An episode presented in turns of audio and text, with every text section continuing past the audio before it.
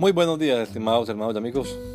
Una vez más estamos aquí con ustedes con deseo de saludarles en el nombre admirable, nombre glorioso, nombre sublime, el nombre de nuestro gran Dios y Salvador Jesucristo, el Señor. Esto es Sembrando con fe y esperanza.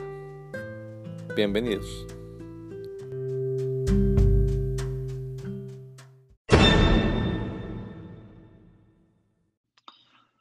Por su gracia. Pero por la gracia de Dios soy lo que soy, y su gracia no ha sido en vano para conmigo. Antes he trabajado más que todos ellos, aunque no yo, sino la gracia de Dios que está conmigo. Primera los Corintios 15:10. Nosotros hagamos lo posible, lo imposible lo hace Dios. Pablo está reconociendo en este versículo que su ministerio de apostolado no es un derecho ya ganado, sino que por el contrario es un regalo inmerecido que ha recibido de parte de Dios.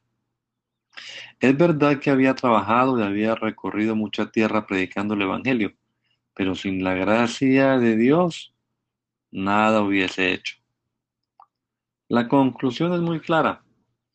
No fui yo, sino Dios quien obraba a través de mí por su gracia, según lo dice la nueva traducción viviente.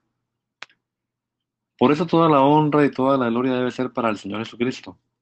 La gracia de Dios resultó ser muy eficaz en el caso del ministerio de Pablo, de lo cual la iglesia en Corinto evidentemente era fruto y resultado. Sin embargo, Pablo afirma haber trabajado duro y lo hace para que entendamos que debe existir un equilibrio entre la gracia de Dios y el agente humano. Es la gracia de Dios la que hace el milagro, pero el hombre debe trabajar, viajar, predicar, etc. No puede alguien pensar que como es Dios quien hace la obra, no nos corresponde nada a nosotros. Reparte a siete y aún a ocho. El Señor Jesucristo nos regala a todos un hermoso día hoy. Maranata. Gracia y paz. By his grace, but by the grace of God I am what I am, and his grace to me was not without effect.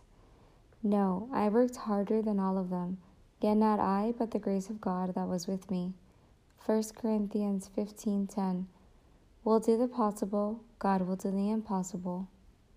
Paul is recognizing in this verse that his ministry as an apostle is not a right that is already guaranteed. Instead, it's the opposite. It's an undeserved gift that he has received from God. It's true that he had worked and he had traveled a lot preaching the gospel, but without the grace of God, he wouldn't have been able to do anything. The conclusion is very clear. It wasn't me, it was God who worked in me through his grace. That's why all the honor and all the glory should be for the Lord Jesus Christ. The grace of God resulted in being efficient in the case of the ministry of Paul, of which the church in Corinth is evidently a result of all that fruit. Regardless, Paul confirms having worked hard, and he does it so we can understand that there needs to be an equilibrium between the grace of God and the human agent. It's the grace of God that does the miracle, but man needs to work, travel, preach, etc. No one can think that since God since God does the work, we don't have to do anything. Distribute to seven and even to eight. May our Lord Jesus Christ give us all a beautiful day. Grace and peace. Por sua graça. Mas, pela graça de Deus, sou o que sou. E a sua graça para comigo não foi em vão.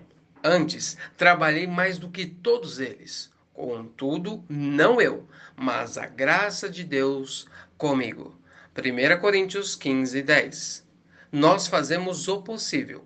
O impossível é feito por Deus.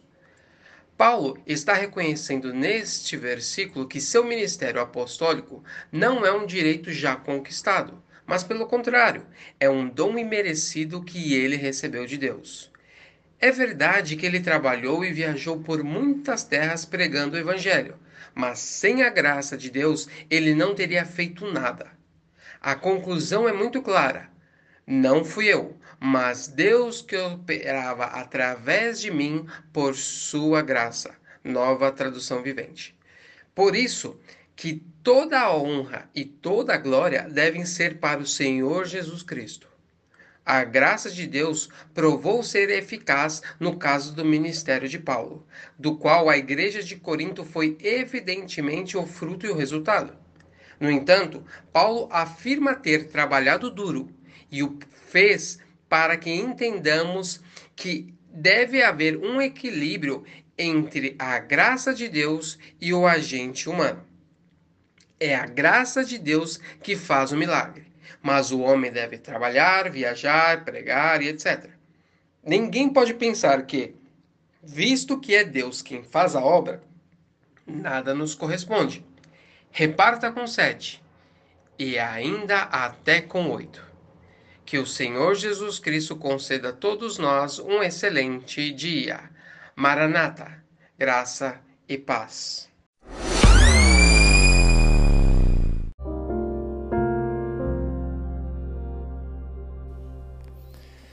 La Iglesia Pentecostal Unida Latinoamericana en Baltimore nos estamos reuniendo en la 8301 Liberty Road. 8301 Liberty Road, Windsor Mill, Maryland 21244 y nuestras reuniones son los días domingo a las 8 de la mañana. Domingo 8 de la mañana tenemos el servicio de adoración, alabanza y enseñanza de la palabra de Dios. Venga juntamente con su familia y allegados. Serán todos bienvenidos a nuestra reunión dominical. Recuerde, Jesucristo es el verdadero Dios y la vida eterna. Primera de Juan 5.20. Y si otros días madrugamos a buscar la comida que perece, ¿por qué no hacerlo el día domingo para buscar la comida que a vida eterna permanece? Le esperamos.